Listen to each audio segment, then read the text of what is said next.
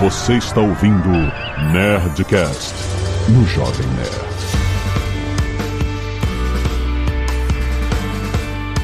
Lada, lada, lada, nerds! Aqui é Alexandre Antônio do Jovem Nerd. Eu quero saber onde é que não vai ter chat GPT nas buscas. Olá pessoal, Leandro Soares do Magalu. Hoje a gente vai entender um pouquinho na essência do que tá por trás do Tem no Magalu, tem no Magalu. Ah, moleque, é isso aí. Aqui é o Rodrigo Schiavini da Smart Hint e para vender mais você precisa conhecer o seu cliente. Muito bem, nerds! Estamos aqui em mais um Papo de Parceiro, nosso podcast mensal para falar sobre o universo do Marketplace Magalu e tudo que acontece em volta. Esse é um papo feito para pessoas que são empreendedoras, que têm suas lojas, que produzem e vendem, podem usar ou já estão na plataforma Magalu no Marketplace ou podem agora ter essa. Oh, peraí, não tinha pensado nisso. Vamos conectar nosso negócio no Marketplace Magalu para a gente vender mais. Sim, esse podcast é feito justamente para a gente falar sobre os features, sobre as novidades, sobre as coisas que talvez você não saiba que podem te ajudar, as estratégias, tem muita história. Se você nunca ouviu, olha essa lista aí, procura Papo de Parceiro, tem muita coisa já publicada. E hoje a gente vai falar sobre justamente o que que tem por trás do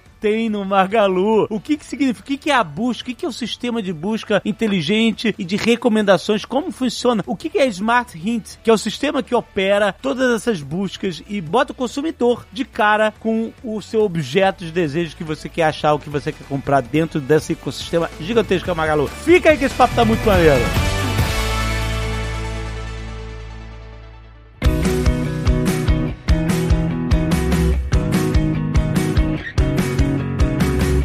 Lá, gente. O que que eu falei, eu brinquei no início sobre o chat GPT, porque, né, agora essas inteligências artificiais estão, né, saindo de todos os lados, né, em todas as áreas diferentes, e inclusive tem toda uma briga agora entre os grandes buscadores, entre a Microsoft com o Bing, entre o Google, entre um monte de players gigantes de Big Techs querendo implementar, né, e integrar seus motores de busca, etc, e de tudo, né, com inteligência artificial. Mas a gente tem que entender o que que já existe, o que que já está muito bem consolidado, que ajuda um sistema, né, o usuário a achar o que ele está procurando, né? Porque parece simples, né? Mas é tanta coisa, né, que é tão fácil você simplesmente entregar lixo para um usuário, tipo assim, ah, não, não é isso que eu estou procurando, ou então tipo assim, né? E você tem que, ou então a pessoa não sabe exatamente o que perguntar, como chegar lá, né? Então por isso que o Rodrigo até mencionou, né? É, é, é essencial que o vendedor conheça o cliente para também saber fazer o seu produto chegar a ele, né? Se você não conhecer quem está te procurando, você não tem como chegar nele e se conectar com ele também, né? Queria entender um pouco sobre essa visão de como é que é um sistema de busca por trás das cortinas. Perfeito, perfeito. Até um, um, um agregado aí, recentemente nós estamos com o Busca no Magalu, lembra, Leandro? Buscar no Magalu, buscar no Magalu. O que, que acontece nesse cenário como um todo? Só vamos entender um pouquinho o ambiente. Estamos falando de um marketplace Magalu que tem hoje 80 milhões de ofertas dentro da grande loja. Então, para que eu possa ser um seller ali dentro, vendendo para esses consumidores,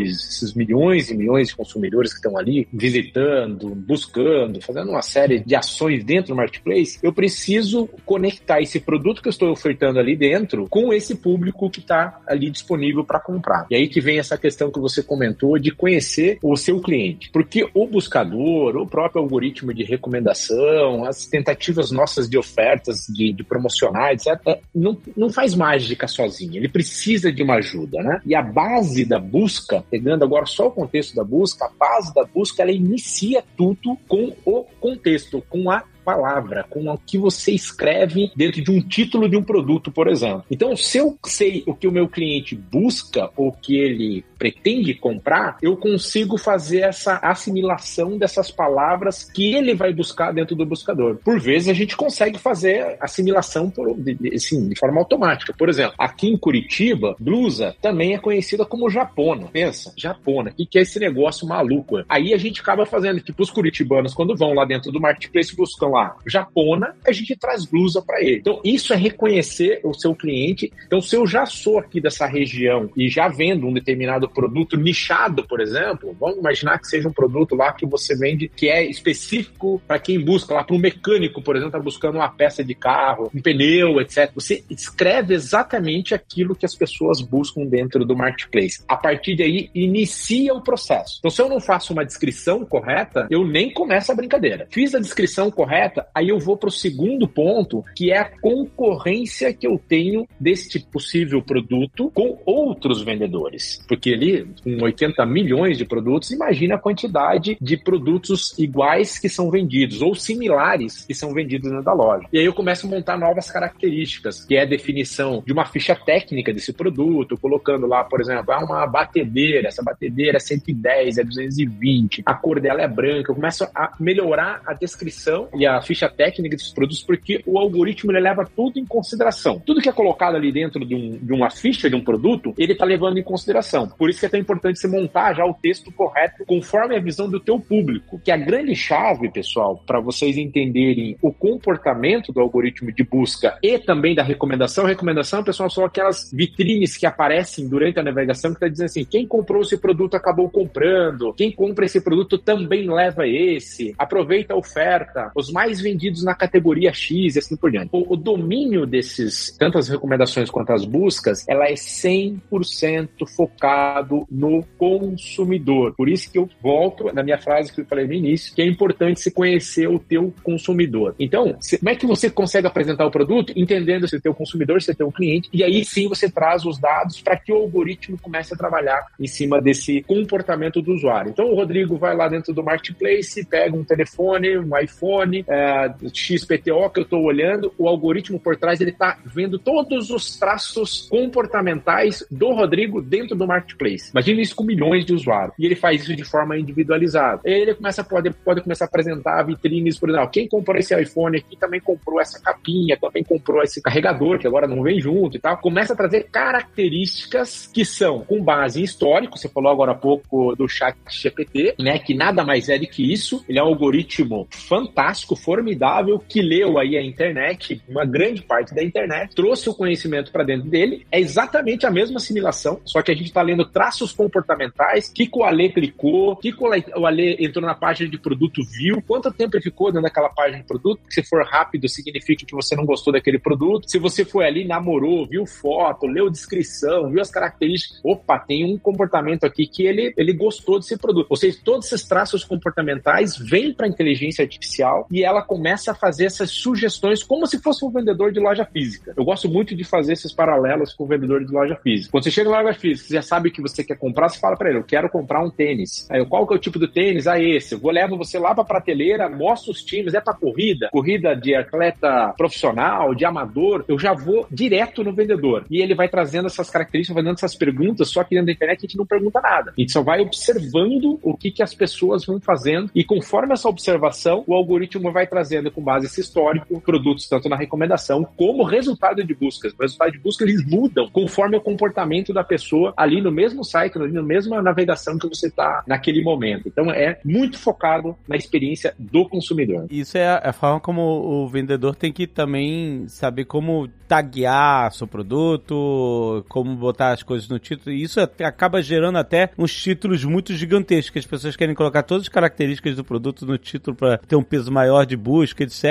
E, e aí você acaba tendo um, quase um parágrafo como título de produto que já vi isso acontecer muito no marketplace, sei lá, no mundo inteiro, né? No, no, no Magalu, na Amazon, enfim. E aí eu te pergunto, isso talvez seja uma falta de entendimento do vendedor de como o algoritmo procura e como ele dá peso às informações do seu produto? Ou não? Ah, não, é isso mesmo. Ah, não, existe, existe uma ordem de pesos, de como classificar as coisas na hora de você cadastrar um produto e querer que ele seja encontrado facilmente? Existe, existe sim. E é bem isso mesmo, é uma confusão que o pessoal faz. É, eles acham que o fato do título ter um peso maior, de fato ele ter o título, o título ter um peso maior, se eu cadastrar todas as informações ali, eu ganho essa relevância. E não é, não é o que acontece, porque a parte inicial do título ela é muito importante, mas o, a sequência não, porque ela, ela perde a relevância. Quanto mais caractere, quanto mais informação você coloca no título, ele vai perdendo a relevância. Ah, olha aí. E outras coisas vão ganhando relevância em cima disso, como por exemplo esse tagueamento que você comentou, o fato de estar numa categoria correta, se eu estou procurando lá uma blusa, ele está numa categoria de vestuário. A gente já viu uh, alguns casos que está aparecendo uma, uma batedeira quando eu procuro um celular, porque a categoria acabou sendo cadastrada de forma errada, nunca o cara vai vender. Se apareceu, estava lá embaixo, se fizesse várias rolagens na página, você encontrava aquele produto lá. Mas nunca vai vender aquela batedeira, porque ela está classificada já numa área errada. Então, qual que é a melhor situação? O início do título ali, é muito importante quando você fala tênis, marca e marca tênis, ele tem é, variação de peso na busca, uma coisa é mais relevante que a outra, uma coisa você está falando marca tênis, você quer, quer algum tênis daquela marca. Quando você fala o tênis, aquela marca e dá um complemento ali, é, sei lá, uma especialização dele, né? não sei se posso falar algumas marcas aqui, mas se você coloca lá o tamanho, a cor, essas coisas vão dando característica. Agora você começa a colocar um monte de coisa lá, porque tem resistência, não sei o que, não sei o que. Ele desconsidera. A gente tem um algoritmo que a gente chama de entendimento do que está sendo buscado, query understanding ou entendimento do que está sendo buscado. Então ele pré-classifica aquele título. Ele descobre, opa, esse é o nome do produto real, essa é a marca dele, esse é o tamanho desse tênis, essa é a cor desse tênis e ali para frente, não, dali para frente desconsidera. Agora eu vou para a ficha técnica, quão bem ela está informada, quais informações adicionais. Aí sim eu começo a buscar esses dados adicionais. Então é uma confusão bem comum assim que o pessoal faz e achar que é um ponto só que tem relevância como um todo. Adicional, como, como eu falei, é só para concluir, aí vem o dado de quanto que vendeu, quantas vezes aparece esse produto quando eu faço uma busca, que são esses dados comportamentais que eu comentei com você. Eles agregam no impulsionamento desses produtos para aparecerem nas primeiras posições. Um dos grandes diferenciais do buscador é as primeiras três posições, elas têm um, ou três ou quatro, a primeira linha, ela tem uma relevância muito grande Sim. do que é apresentado. Então, para você estar tá naquelas posições ali, então você precisa estar tá com um produto muito bem cadastrado, bem classificado, todos esses quesitos é, já checado, né, já foi feito, e aí você tem que ter essa rotatividade dentro do marketplace, ou seja, você tem que vender, quanto mais vende, quanto mais pessoas entram, ficam, ou seja, lá, a imagem está bem feita, a descrição está bem feita, pessoas ficam, entendem aquele produto, mais ele ganha relevância e mais ele vai subindo. O preço, por exemplo, o preço é uma variável muito importante. Não adianta você ter produto lindo, maravilhoso, tudo cadastrado lindinho, se está com preço acima de mercado. O cara não vai, primeiro que ele não vai nem aparecer direito, porque ele vai estar tá lá embaixo, já na visualização. Mas vai que ele apareceu lá embaixo. O cara não clica porque o preço ele está vendo já com o preço acima dos outros. Então não vem. E aí a gente já viu alguns comportamentos que eu achei bem interessante também. O pessoal baixa o preço menor do que o que está na, na, concorrência. E aí começa a ficar atrativo para o usuário. Ele mesmo encontra lá embaixo. Imagina que a relevância dele está baixa, ele reduziu o preço, o usuário desceu, pá, esse cara aqui tá legal, tá, o preço tá bom. E comprou. Começou a, ter maior relevância, ele sobe lá nas primeiras posições, começa a vender bem. Aí ele tá vendendo bem, ele vai lá e sobe o preço de novo. Ah, não, já que eu tô vendendo bem, agora tá na primeira posição lá, subo o preço. O próprio usuário começa a descartar ele, começa a não clicar e não comprar, ele vai perdendo a relevância, ele vai caindo de novo no algoritmo. A gente vê isso constantemente, o pessoal impulsionando com o preço e depois ele quer tirar o preço, ele fala, pô, mas eu tô parando de vender. Por que, que você tá parando de vender? Você subiu o preço, não somos nós que estamos tirando você dali. É o usuário no comportamento dele tá dizendo que o seu preço não tá legal para ele, ele não tá comprando. Por causa disso que tá acontecendo isso. Rodrigo, eu fiz uma Oi. busca aqui por Japona. Achei no Magalu mais de 7 mil produtos aqui. Caraca, olha aí. E aí, justamente o que eu percebo é isso, assim, que os que aparecem mais são os que tem Japona logo no começo, ou blusa ou Japona, como você disse, logo nas primeiras palavras. Então, assim, só para ajudar quem tá pensando em anunciar no Marketplace ou já anuncia para melhorar o seu título, qual que é a regra de ouro que você está falando? Começo do, do, do, mais generalista e depois eu vou para os específicos, é isso? Eu falo uma Japona, térmica, azul, marca tal, para determinada funcionalidade. E aí, assim que você recomenda para quem está começando a, a, entrar nesse mundo de marketplace, como anunciar o, pelo menos o título. Vamos, vamos passo a passo, o título perfeito. Exato. Como eu falei, o título e a parte do produto em si, ele tem um peso muito forte como um todo. É o início de tudo. Mas ele não se limita a isso. Então, no caso desse seller aí, ou desses sellers, o que, que já percebeu que a palavra japona, ela é utilizada também, né? Bem menos do que uma blusa, né? Uma jaqueta, né? Que é principalmente o, o similar. Mas ele percebeu que é usado. E quando esse, esse dá match, que dá essa combinação do que eu digitei com o que está cadastrado, ele ganha essa primeira relevância, porque inicialmente eu entrego, isso tem, isso é bem importante, até que você comentou, porque eu vou, vou enaltecer uma, uma das coisas aqui. Quando eu digito lá Japona e embaixo o produto está escrito Japona, isso causa uma atração muito grande para o consumidor, porque ele está respondendo exatamente o que eu estou perguntando. Se eu pegasse e escrevesse Japona embaixo e entregasse jaqueta, ele não tem a mesma pegada, a mesma, a mesma influência visual do cliente, que é o que a gente já tem cultural desde os nossos buscadores atuais. Quando a gente digita algo lá e embaixo ele até fica em negrito, né? Ele dá esse matching forte, é as primeiras coisas que você olha. Isso chama muita atenção. Então esse seller já percebeu isso e ele já cadastrou anúncios, porque a gente pode fazer uma jaqueta ter dois anúncios, por exemplo, um escrito como jaqueta, outro escrito como Japona. A gente pode fazer isso. E é bem comum, inclusive, quando você já é um seller mais avançado, você ter essas especializações. Por quê? De novo, eu estou trabalhando em entender como é que funciona o algoritmo, que é, no final, saber como o meu cliente compra, estou preparando os meus anúncios para entregar esse anúncio mais perfeito possível para o meu consumidor. Então, veja que essas primeiras palavras têm um peso muito forte, a partir delas vem o resto dos comportamentos, onde nós fazemos as reordenações. Mas sempre as palavras iniciais elas terão um peso muito forte por causa desse efeito que eu comentei com vocês, de chamar a atenção do cliente, do consumidor, quando eu faço uma busca e dar esse, essa combinação perfeita com o que é retornado embaixo. Tem no Magalu, tem no Magalu. Eu tenho um exemplo que eu quero te perguntar, e acho que a gente até comentou muito tempo atrás, que é o pau de selfie. O pau de selfie é um nome muito. é um apelido que a galera deu. Pra, acho que nem ninguém compra mais pau de selfie, alguém compra mas enfim. Pelo menos durante a grande revoada dos pau de selfies, a grande mania, era assim que brasileiro conhece, né? E, em inglês é selfie stick. Só que o nome da parada é, sei lá, é haste extensora para fotografias ou não sei o quê. Ou você pode chamar de bastão de selfie, para não chamar de pau de selfie, sei lá. Enfim, aí eu procurei aqui, porque eu sempre pensei assim, cara, não adianta você botar um produto e chamar ele de haste extensora de foto, de câmera, de celular e tal, porque não é assim que as pessoas procuram. Você procura pau de selfie, é isso.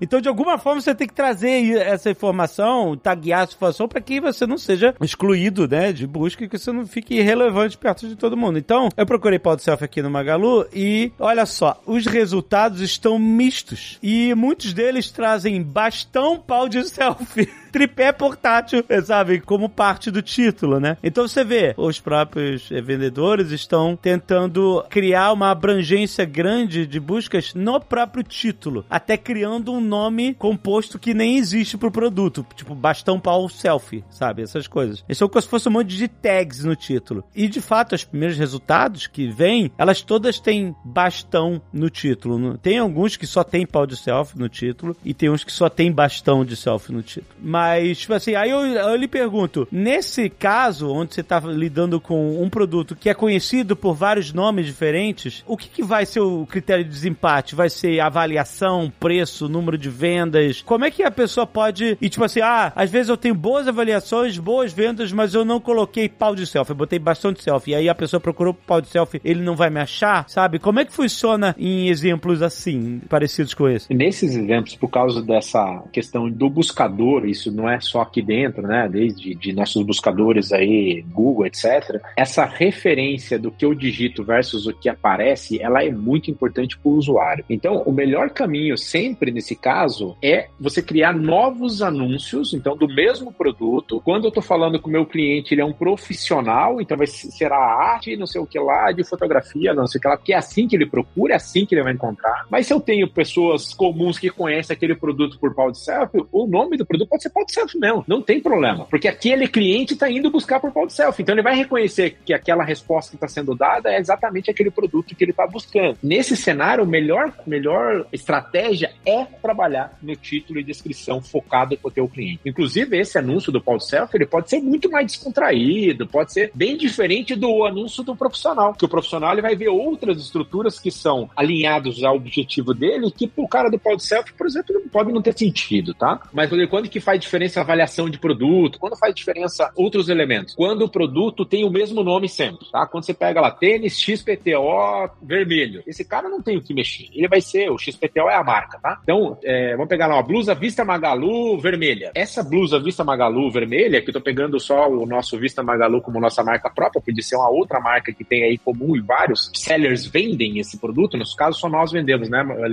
Me corrija estiver errado. Mas nesse caso, acho que só nós que vendemos a, a Vista Magalu. Mas trocando Vista Magalu por qualquer outra marca. Então, vestido Vista Magalu vermelho, ele pode trazer muitos outros anúncios de outros sellers do mesmo produto. Aí, se tá com várias representações, vários sellers vendendo o mesmo produto, aí sim, aquele produto, a avaliação que ele teve, muitas vezes tem avaliação também do seller, se o seller entregou no prazo, se ele foi bem atendido quando precisou, e tem as avaliações do produto, se o produto é bom, se não é bom. Então, ele pode ter uma diferença de ranqueamento em cima dessa mesma combinação lá, que deu certo, encontrou o produto, ele tem alguns anúncios que são o mesmo produto e ele ganha essa diferença de relevância conforme esses atributos adicionais, preço, prazo de entrega. Aí essas outras coisas começam a fazer ter mais peso, né? A gente sempre falou aqui sobre produto, tal, falou um pouquinho sobre preço, mas tem o prazo de entrega, tem se o cara entrega frete grátis, tem o preço da entrega que influencia muito também na escolha do usuário e por conta disso na alteração da ordem do que aparece para esse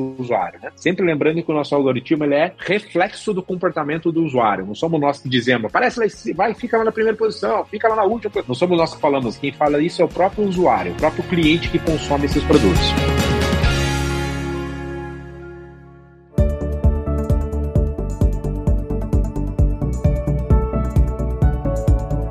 pergunta que não quer calar. Todo mundo que vende no, no marketplace quer saber como funciona o algoritmo de busca. Eu costumo brincar com o pessoal que é tipo a fórmula da Coca-Cola, sabe? Você sabe os ingredientes, mas a quantidade de cada um, eventualmente, você não muda. Até porque, como você disse, isso é um algoritmo que vai aprendendo, que vai, com o passar do tempo, pegando mais informações, rastros de informação que o cliente deixou, porque ele já fez uma pergunta, ele clicou mais nesse aqui ou ali, você vai aprendendo com tudo isso. Mas quais são os ingredientes para você ter um bom anúncio? O que que precisa? Obviamente a gente já falou bastante de título, falou bastante de, da descrição do produto, mas existem outras variáveis, principalmente dentro do marketplace, que a gente sabe, que a gente conhece do seller, que pode ajudar ou atrapalhar no posicionamento dele dentro da nossa plataforma. Dá um pouquinho de, de cor sobre essas outras variáveis que também influenciam na busca. Boa, Ale, boa. Essa é uma, a, a pergunta de milhões que dizem, né? A resposta está de novo na mesma fala que eu iniciei a conversa, tá? No comportamento do usuário. Mas vamos fazer um exemplo disso para tangibilizar. Falamos bastante sobre o cadastro do produto, ele ter direcionamento para o seu usuário. Ok, check. O segundo ponto extremamente relevante: preço. Preço que este produto está sendo comercializado. Se ele tiver na média, ele vai concorrer com os demais vendedores que comercializam aquele produto. Se ele tiver acima, ele começa a perder. Se ele tiver abaixo, ele começa a ganhar ranqueamento. De novo, por que isso? Porque quando eu estou lá dentro do marketplace, estou comprando um produto, eu olho o resultado e eu vou olhar o preço. A primeira coisa que eu vejo quando eu encontrei o produto,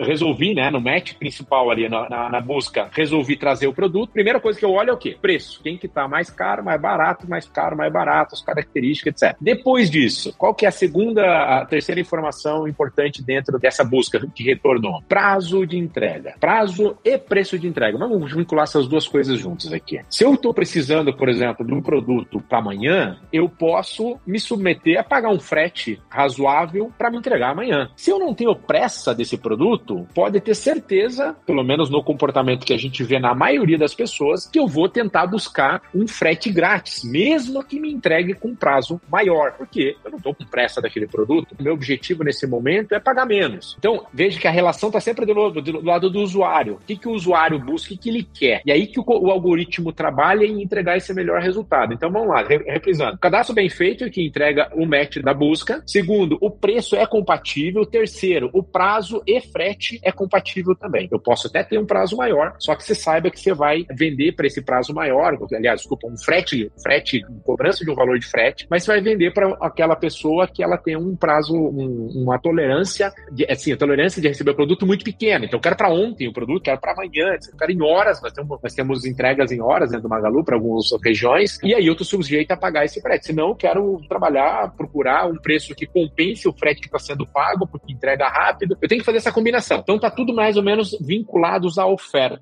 Depois disso, imagine que todas essas condições deram igual. Todo mundo lá tem cinco vendedores que vendem o mesmo produto, todas essas condições, mesmo preço, o cara entrega no mesmo prazo, cobra o mesmo valor, tá tudo igual. Aí vem as outras coisas de relevância, quem que vende mais, quem que tem a exposição desse produto que é mais visualizado e comprado, os reviews dos produtos, as, as avaliações dos produtos, quem tem mais avaliações e avaliações boas desse produto. Aí ele começa a utilizar essas outras informações para poder mexer nessa ordenação do retorno dele. Mas sim, os principais, que a gente até costuma é, chamar internamente de melhor oferta para o consumidor, que a gente vê isso claramente no comportamento do consumidor, é título e descrição, um cadastro bem feito, dentro da categoria certa, né? e primordial, esse é o início, né? nem aparece. A partir disso, preço e prazo. Depois disso vem as outras, todos os outros elementos, mas ele já passa a ser, já tem um uma relevância bem menor é quando dá mais aproximação, tá tudo meio que batendo, aí que o cliente vai atrás de outras informações. Não, mas esse aqui tem cinco estrelas, então acho que eu vou pegar esse aqui porque o resto tá tudo igual. Então, essas diferenciações. De novo, volto a frisar, não é nem o algoritmo, o algoritmo é só resultado do comportamento que a pessoa tá ali na frente colocando para o nosso robô de inteligência, robô de busca. E como que você considera também, eu acho que um ponto importante que é um que você mencionou que as pessoas, um seller pode pensar, fazer, fazer do tipo, eu baixo o meu preço, aí eu subo em posicionamento, aí eu vou e aumento o meu preço, porque eu falo, já que eu já estou lá em cima nas primeiras posições, eu vou começar a aprender. Você leva em consideração também não só o histórico distante, mas também como histórico recente, essas movimentações de curto prazo, né? Como que funciona o algoritmo? Como que ele leva em consideração todas essas variáveis? Nós temos dois indicadores que são muito importantes para o algoritmo. Um deles que a gente chama de CTR, é a quantidade de vezes que esse produto aparece e quantidade de vezes que ele é clicado dentro de uma busca, dentro de uma vitrine de recomendação. Então, esse é o CTR. E o segundo grande indicador nosso é a taxa de conversão desse produto. Então, ele apareceu, o cliente clicou nele e comprou esse produto. Então são os dois fatores extremamente importantes que a gente considera. Quando o cliente, quando o seller, desculpa, ele vai lá e abaixa o preço, ele está tá lá numa segunda rolagem da página, lá embaixo, lá por exemplo. Ele vai lá e abaixa esse preço. E a gente vê muito cliente descendo. Nosso objetivo principal é, é ter os melhores produtos sendo apresentados nas primeiras posições, mas nem sempre isso é possível por causa dos 80 milhões de produtos tem na base. Então é muito comum o cliente ele descer, fazer a rolagem. E aí ele vai lá e encontra esse produto. Puxa, ó, esse preço aqui tá legal. Aqui ele teve, então, a visualização e teve o clique. Quando o preço tá legal, ele clicou, então o CTR, que é esse, esse primeiro indicador, foi bacana. Ele foi lá e comprou esse produto. Deu o segundo indicador nosso, que é a taxa de conversão. Com essas duas informações já mais comportamental, né? Você vê que é tudo isso aqui é ação do usuário, o nosso algoritmo, no espaço muito pequeno de tempo, ele começa a considerar, porque isso aconteceu com o Leandro, aconteceu com a Lê, a Bruna foi lá e, e clicou também, começou a ter muita atratividade esse produto. Ele começou a ter muita satisfação satisfação que foi a conversão. CTR é retratividade, conversão é a qualidade dessa busca que foi feita. Com essas duas informações, ele começa a ganhar ranqueamento. Aí ele chega nessa condição que você falou assim: ah, agora estou na primeira posição mesmo, vou aumentar preço e, e, e, vou ganhar mais margem. Nesse momento começa a acontecer o, o efeito contrário. O produto tá lá, aparece nessa primeira posição, segunda, terceira, só que o preço não é mais atrativo. O primeiro indicador começa a ser ofendido agora, porque ele aparece o produto, mas não tem clique, porque o preço está acima dos demais. Então, outros outros produtos começam a receber esses cliques, que é o CTR, a atratividade. Esse produto não está mais atrativo. Por conta de não estar atrativo, ele também não vende. Segundo indicador extremamente importante para a gente, na visão do consumidor, é esse cara não vende, ninguém compra, por que, que eu vou continuar mostrando ele ali em cima? E aí ele começa a perder o ranqueamento e vai lá para baixo de novo na posição que ele estava. E isso tudo é dinâmico, né? O sistema faz isso sozinho com o comportamento das pessoas e, né, e da resposta do que está acontecendo lá. Então, tipo assim, não tem ninguém lá controlando, ah, não, você vai para primeiro, vai para segunda. É isso, é tudo dinâmico. Tudo 100% dinâmico. Lembrando que com 80 milhões de produtos a gente não consegue fazer nada. Não tem como fazer. É. E dentro da companhia é, é, algo que a gente, né, como a gente foi uma empresa, a Smart Hint foi uma empresa adquirida, então a gente já vende a tecnologia de busca e recomendação para varejo, tem mais de 1.200 clientes já que operam com a gente. Junto agora, a Magalu também é mais um dos nossos grandes clientes que a gente opera, a gente considera, né, Magalu, o Marketplace como um cliente, embora sendo a estrutura do Magalu, mas a gente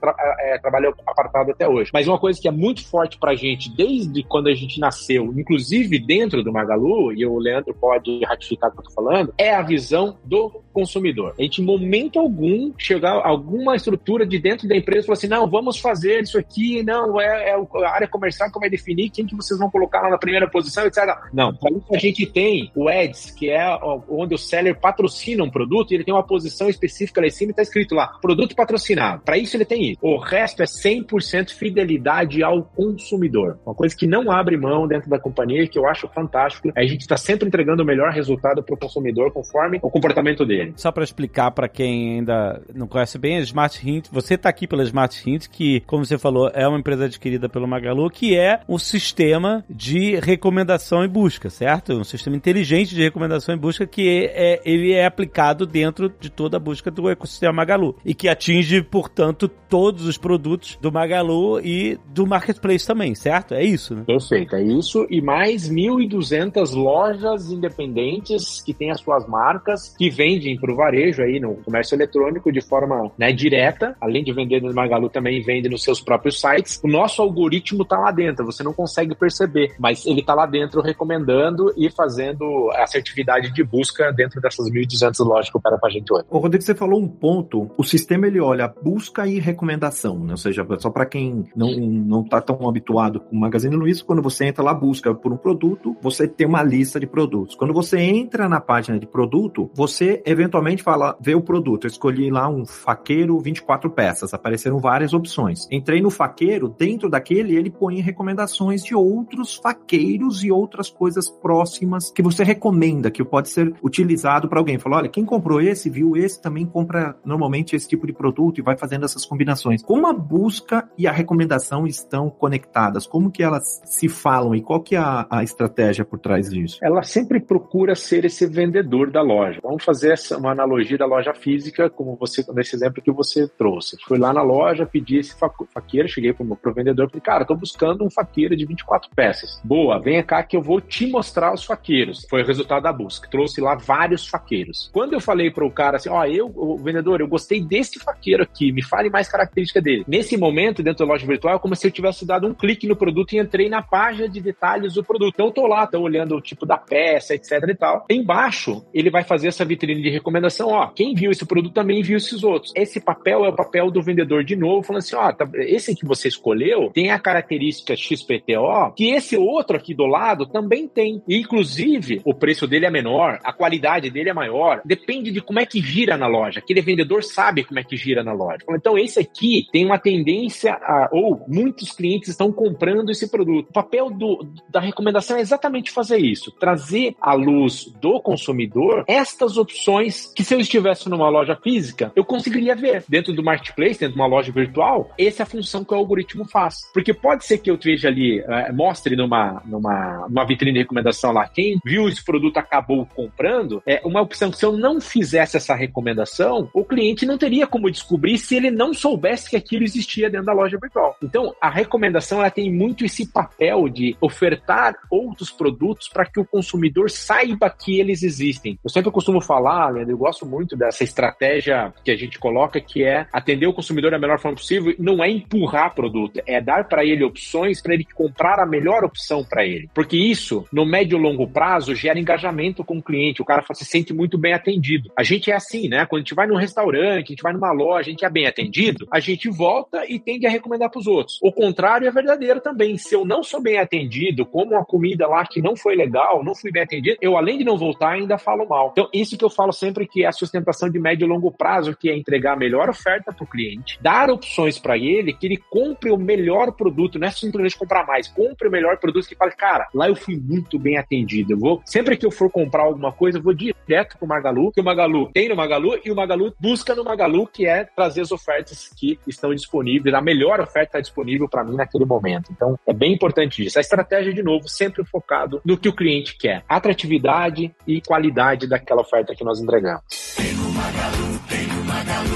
Bom, Rodrigo, uma das coisas que é importante, assim, como para os nossos parceiros que estão começando, que utilizam a plataforma aqui, que utilizam a busca, mas também pensando fora, às vezes alguns dos nossos parceiros já têm loja, o seu próprio site que pode utilizar. Pensando para frente, assim, quais são as tendências que você vê que o varejista tem que ficar de olho, principalmente relacionado a buscas, recomendações, o que, que vem por aí? Uma coisa que eu acho que é muito importante nesse novo momento, né, voltando à palavra do GPT, inteligência artificial, é tirar do ser humano um trabalho que é custoso para ele e transferir isso para a tecnologia. Então, se a gente pegar hoje, por exemplo, em lojas de mercado, cada um tem a sua operação, cuida da sua vitrine, vê o que, que vai expor de produto, qual coleção que ele vai colocar num banner, etc. A busca mesmo fica calibrando, criando palavras similares, ou seja, dá um trabalho muito grande para essas pessoas, os profissionais que estão ali tentando ofertar melhor, o melhor produto para esse cliente que vai lá naquela loja, ao passo que nós temos hoje algoritmos como da Smart que já utiliza tecnologia de inteligência artificial, que faz isso de forma autônoma. Ou seja, você não precisa colocar uma pessoa para fazer esse trabalho braçal, usa o intelecto dela para outras coisas que são mais produtivas, são melhores para ela, do que ficar cuidando, por exemplo, a similaridade de palavras. Então, essa é a primeira questão que ainda, por mais que está divulgada, mas ainda as pessoas, né, os, os operadores, os gerentes de e-commerce, os gerentes de marketing, ainda eles veem isso como um custo alto, o que não é mais verdade. Já o custo dessa tecnologia está muito mais em conta. Só para vocês terem ideia, varejistas, né, lojas virtuais aí dependentes, elas podem contratar Smart Hint a partir de 400 reais mensais. 400, isso dá horas de, de, trabalho de uma pessoa dela. Só, só o custo que você reduz lá, você já pagaria na tecnologia. Então essa é a primeira questão que eu acho que o, o varejista como um todo tem que estar muito atento, é a autonomia que ele consegue trazer para dentro da sua operação que consegue então destinar essas pessoas para tarefas mais importantes, melhores para o dia a dia. A segunda questão que a gente vem trabalhando muito forte, que eu acho que fica visível para todo mundo, é trabalhar não só textual na busca e na recomendação, porque o visual chama muito atenção. Concordam comigo? Nós temos tal das, das, redes sociais aí, que todo mundo fica olhando agora videozinho, etc. Mas é muito forte na, na cabeça das pessoas o visual. Então, o que, que a gente está trabalhando agora? A gente está trabalhando uma forma que você possa tirar uma foto, por exemplo, de um vestido lá no, no BBB, lá, por exemplo, tirar uma foto de uma pessoa lá utilizando um vestido, uma roupa qualquer,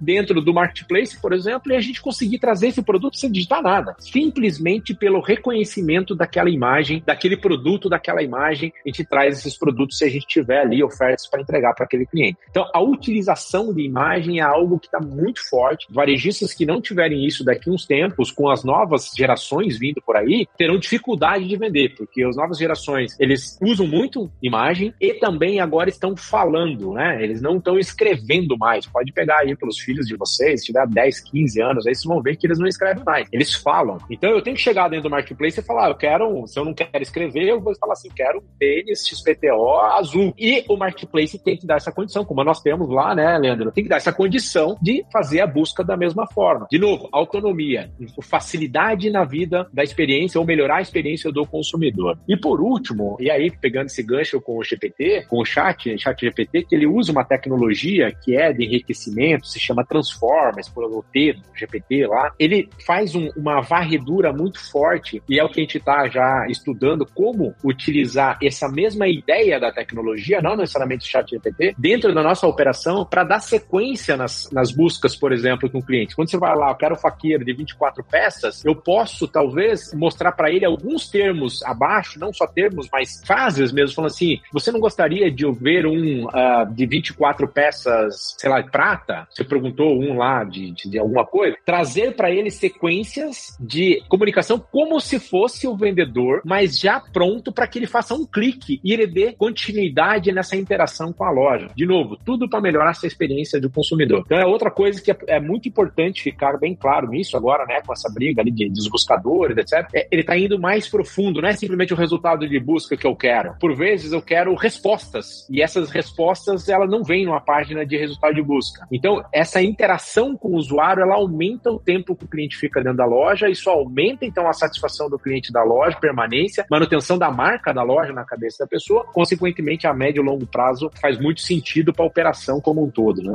Tem no Magalu, tem no Magalu. Então a gente entendeu uma coisa muito importante. O sistema de buscas dentro do Magalu é, assim como qualquer sistema de busca inteligente, recomendação, ele é um sistema dinâmico, não tem alguém controlando lá manualmente, é muito produto, são milhões de produtos, não tem como fazer isso. Existe uma seção patrocinada que você pode usar para aumentar a visibilidade do seu produto, que está descrito como patrocinado no Magalu, mas fora isso, você tem um resultado bastante dinâmico que não é controlado por ninguém. E então a melhor forma de você tentar navegar nesse sistema para fazer com que seu produto seja relevante e encontrado pelas pessoas é pensar como taguear, né? Você tem uma lista de recomendações básicas às pessoas marketplace de como fazer o melhor proveito da eficiência da busca powered by Smart Hint Magalu? Pensar na questão do consumidor. A primeira delas é essa oferta do meu produto está alinhado com o que o meu consumidor busca. Então, estou trabalhando já título e descrição descrição, forma de é, fotos. Eu estou trabalhando no produto, essa é a primeira. Segunda, eu tenho um preço competitivo, o meu preço está acima de mercado. É a primeira, a segunda coisa que o cliente vai olhar depois que retornou aquele produto. Que o sistema olha, ele olha, pega essa categoria, sei lá, air fryer. Ele vai olhar tudo que é air fryer, ele vai ver a, a média de preço de mercado. É claro que tem air fryer que é, é mais barata por causa do equipamento, tem outros que vão ser mais caros, mas ele vai entender as categorias e as subcategorias para poder fazer uma média. E se você tiver muito acima, você fica menos relevante, isso? É, ele até nem faz isso, sabe? Ele, ele, ele não é ele, não é o algoritmo que faz essa média. Quem uhum. faz essa média é o retorno do comportamento do usuário. É ele, o usuário que diz se aquele produto tá caro ou não. Uhum, que ele vai clicar no que tá mais. Ah, esse tá mais barato, eu vou clicar, vou olhar e vou gerar uma interação que vai ser lida pelo sistema, é isso? Exatamente, exatamente. E aí, quando você entrega lá, entrega lá Air Fryer, por exemplo, vai aparecer diversas Air Fryers, desde a,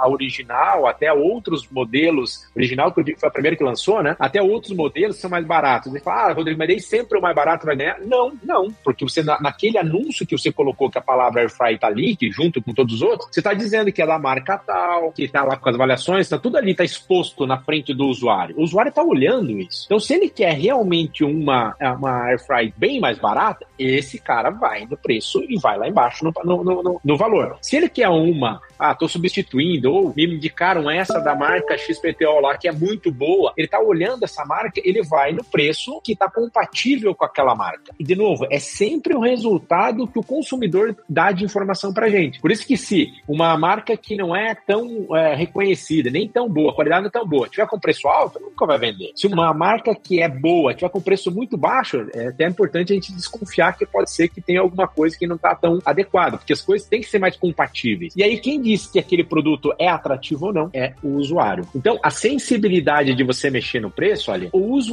que sente e ele clica naquele produto e compra. É ele que fala pra gente se aquele preço tá bom ou não. E o nosso algoritmo simplesmente muda ranqueamento porque ele tá sendo atrativo e ele tá vendendo. O consumidor já comprando. Interessante. Por isso que daí vem a terceiro ponto, que é extremamente importante nessa oferta, que é quanto tempo demora para entregar esse produto. Se eu pegar meus produtos, todos eles lá, por qualquer motivo, ah, eu não quero receber aquela reclamação no site, eu já vi já várias vezes falando isso, não quero receber a reclamação no saque, coloca lá 15 dias de tempo de entrega. Não vende nada. Entendi. Se quiser dar uma margem grande para você não arriscar de. de ah, não, de, de não cumprir o prazo, aí você vai, vai ter um ranking menor porque você tá num prazo muito alto, é isso, né? Então tem que ter equilibrado. Exato. Do lado do anúncio tem um outro varejista que entrega em três dias, por exemplo. De novo, o usuário vai clicar nesse do três dias. Mas se você chegar a falar, ah, então vou falar que eu entrego em três dias e começar a não entregar em três dias e começar a ter reclamação, isso também vai ser input para o sistema? Entender que. Vai, a gente também. Aí, aí sim, aí nós temos uma regra no, no algoritmo que ele tira o ranking, ou ele degrada o ranking do varejista que tem problema de. problema de atendimento, problema de entrega. Aqui no Magalu nós temos um, um objetivo, um foco muito grande no NPS do cliente, né? Nesse bom atendimento do cliente. Então, quando o varejista começa a não cumprir algumas regras nossas de SLA, etc., se o Leandro, que é o doutor, a gente considera isso e começa a degradar a qualidade daquele anúncio para evitar que o cliente, ah, não, tem um tempo bom de entrega, tem um preço bom, vou comprar com ele depois. O cliente se incomoda com aquele varejista porque ele não entrega no prazo que ele comprometeu. Então a gente vai tirando o nível de ranqueamento dele para não aparecer nas primeiras ofertas mais. É, se for sistemático, se ele não estiver atendendo bem vários clientes, se estiver mentindo sobre o prazo de entrega, por exemplo, para ganhar essa vantagem, ele vai acabar ter o ranqueamento degradado por causa dessas experiências negativas com os clientes, certo? É isso. Exato, é isso mesmo. Isso, a gente considera até os níveis de pontuação, né? Quando conforme a pontuação do seller vai caindo, a gente vai degradando. Mas esses, especificamente aí de mentir pro cliente e tal, aí o time do Leandro é muito mais fera, ele já trava mesmo. Ele tira fora o anúncio, nem aparece pra gente mais. O Busca nem sabe mais que aquele produto existe, porque o Leandro cortou o cara na fonte, não é, Leandro? Ah, não. Exatamente. Não, é, a gente. É, mas um dos fatores importantes é o que a gente chama de reputação do seller, que é são os indicadores operacionais. Quanto que ele está atrasando, quanto que ele está entregando no prazo, Sim. se tem produto sendo cancelado, qual que é a nota de avaliação dos clientes deles e etc. Esse é, esse é o que ele falou, isso vai na busca. Agora, se ele, o seller começa a fazer coisas que não deveria, a gente vai e desabilita o produto mesmo, para garantir a qualidade do, da plataforma como um todo. Mas só para deixar claro, tipo,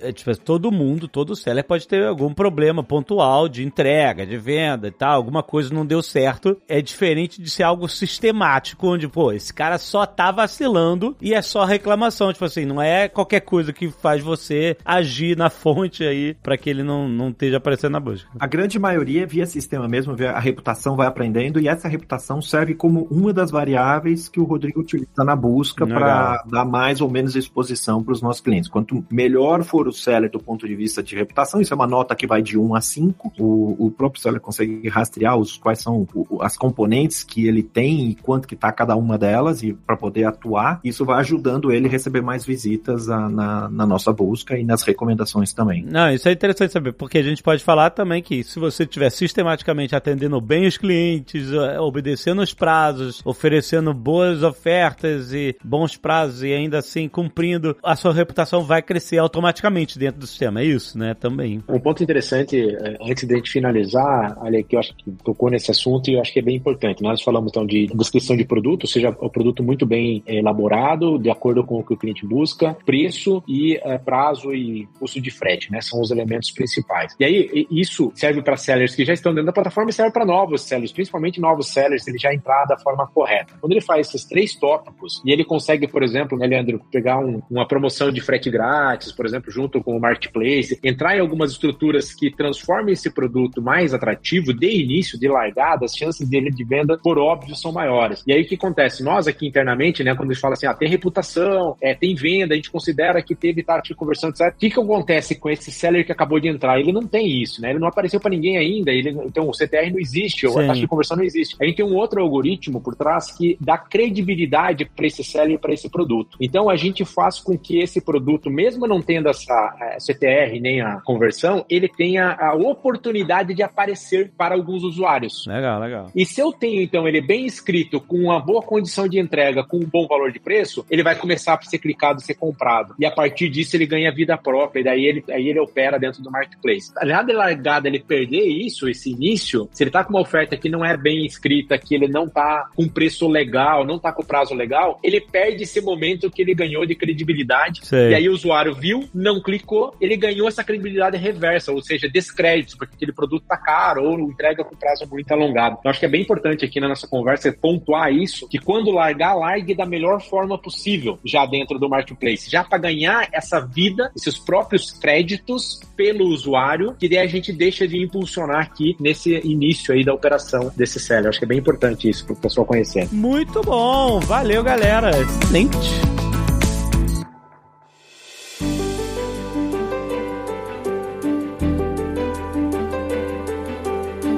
Olha só, gente, quem quiser continuar recebendo essas dicas incríveis que a gente está dando aqui no Papo de Parceiro, é uma ótima fonte de dicas para você que é empreendedor, empreendedora, vocês comerciantes que estão conectados ou estão se conectando com o Marketplace Magalu. Gente, tem mais, tem mais, tem mais. Você quer saber mais sobre e-commerce Magalu? Corre para o site da Unimagalu. Tem link no post para você ver um monte de curso grátis e exclusivos para os vendedores das plataformas Magalu. É muito conhecimento de graça. Tem aqui no Papo de Parceiro, mas tem mais no site da Unimagalu. Tem link no post. Se você ainda não é parceiro Magalu, não perca tempo. Cadastra sua loja agora. É fácil, tem link para realizar o cadastro aí na descrição também. É muito fácil se conectar com o Marketplace Magalu e vender mais. Aproveita, gente! Até mês que vem!